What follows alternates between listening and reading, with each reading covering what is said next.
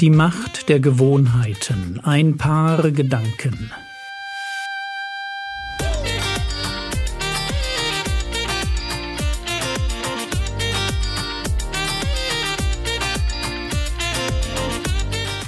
Theologie, die dich im Glauben wachsen lässt. Nachfolge praktisch dein geistlicher Impuls für den Tag. Mein Name ist Jürgen Fischer und heute geht es um Gewohnheiten, die mein Herz prägen. Mich betrübt gerade sehr, wenn ich sehe, wie der Trend der Entkehrung und der Dekonstruktion des eigenen Glaubens in Deutschland angekommen ist. Im großen Stil fallen evangelikale ehemals bibelgläubige Christen auf liberale Theologie herein, können nicht mehr glauben, dass Gott ihnen ein Buch geschrieben hat, in dem er seinen Willen offenbart, und knicken reihenweise unter der Überschrift Transformatorische Ethik vor dem Zeitgeist ein. Ich sehe das und frage mich, woran das liegt.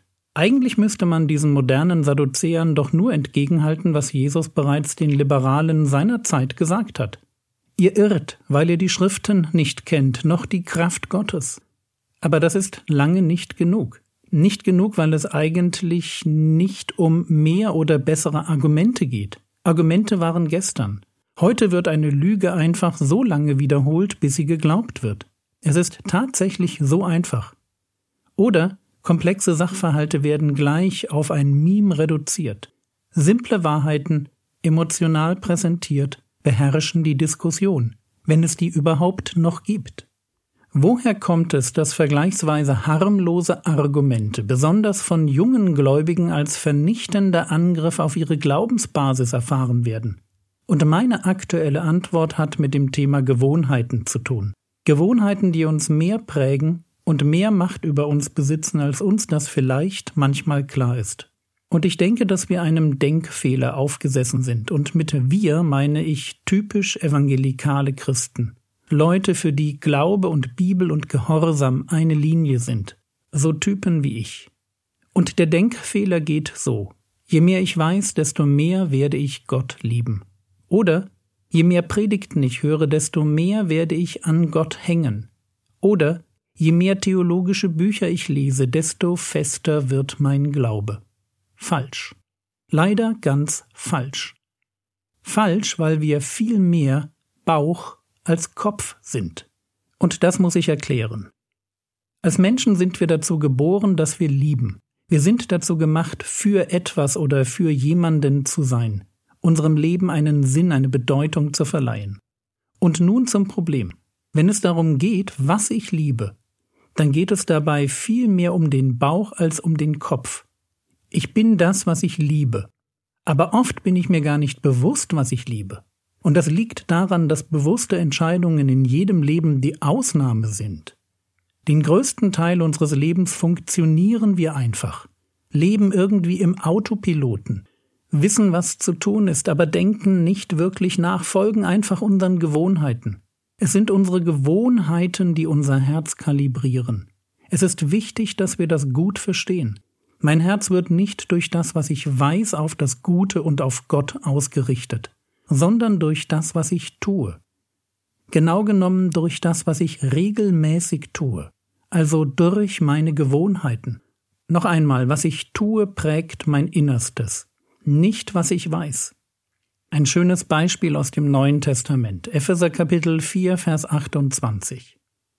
Wer stiehlt, also der Dieb, stehle nicht mehr, sondern mühe sich vielmehr und wirke mit seinen Händen das Gute, damit er dem Bedürftigen etwas mitzugeben hat. Was steht hier? Hier steht, wie ein Dieb nach seiner Bekehrung leben soll. Und wir merken, es reicht nicht, dass er mit dem Stehlen aufhört. Er braucht neue Gewohnheiten.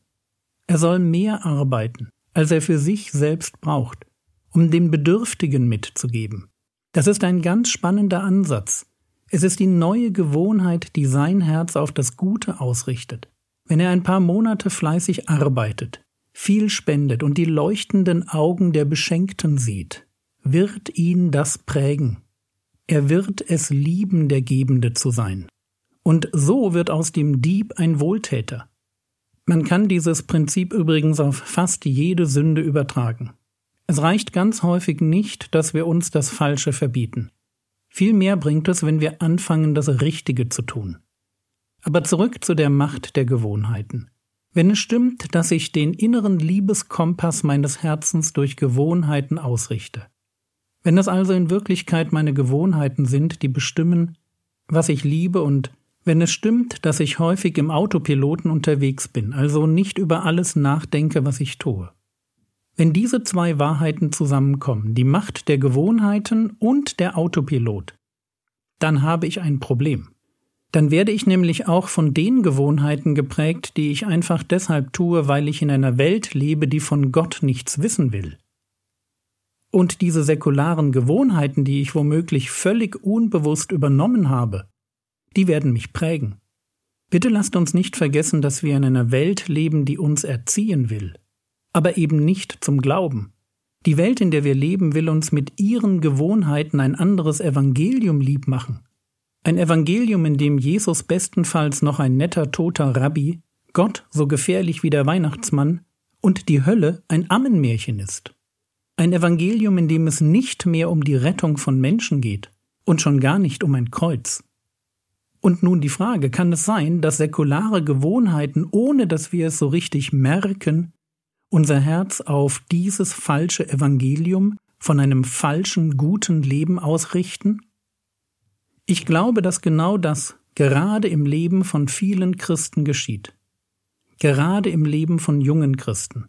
Tag für Tag. Und dass wir sehr vorsichtig sein müssen, wenn wir unreflektiert und einfach so die Gewohnheiten der Welt übernehmen.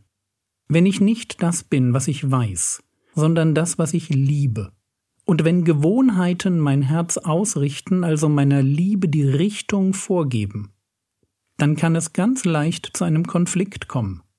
Was, wenn ich am Sonntag mein Herz durch einen guten Gottesdienst mit einer bibelnahen Predigt auf Gott ausrichte, aber mir selbst dann durch säkulare Gewohnheiten Tag für Tag auch noch ein anderes Evangelium predige. Wofür wird sich mein Herz dann entscheiden? Wen wird es lieben? Und Achtung, Jesus selbst warnt uns vor diesem Konflikt. Matthäus 6, Vers 24 Niemand kann zwei Herren dienen, denn entweder wird er den einen hassen und den anderen lieben, oder er wird einem anhängen und den anderen verachten. Ihr könnt nicht Gott dienen und dem Mammon. Und dabei spielt es übrigens keine Rolle, ob ich dem Mammon ganz bewusst diene, indem ich habgierig jede mir bietende Chance auf Bereicherung nutze, oder ob ich mir nur wie im Beispiel von Matthäus 6 zu viel Sorgen um die Zukunft mache und mich verhalte wie ein typischer Heide, der nicht weiß, dass Gott ein guter Vater ist. Am Ende sind es meine Gewohnheiten, die darüber entscheiden, was ich liebe und wer ich bin.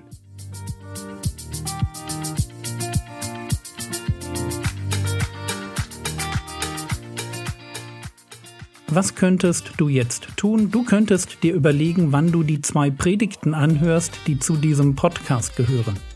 Du findest sie auf dem YouTube-Kanal der EFG The Rock Christuskirche. Das war's für heute. Überlege heute schon mal, wie du dich aktiv am nächsten Sonntag in den Gottesdienst und in die Zeit danach einbringen könntest. Der Herr segne dich, erfahre seine Gnade und lebe in seinem Frieden. Amen.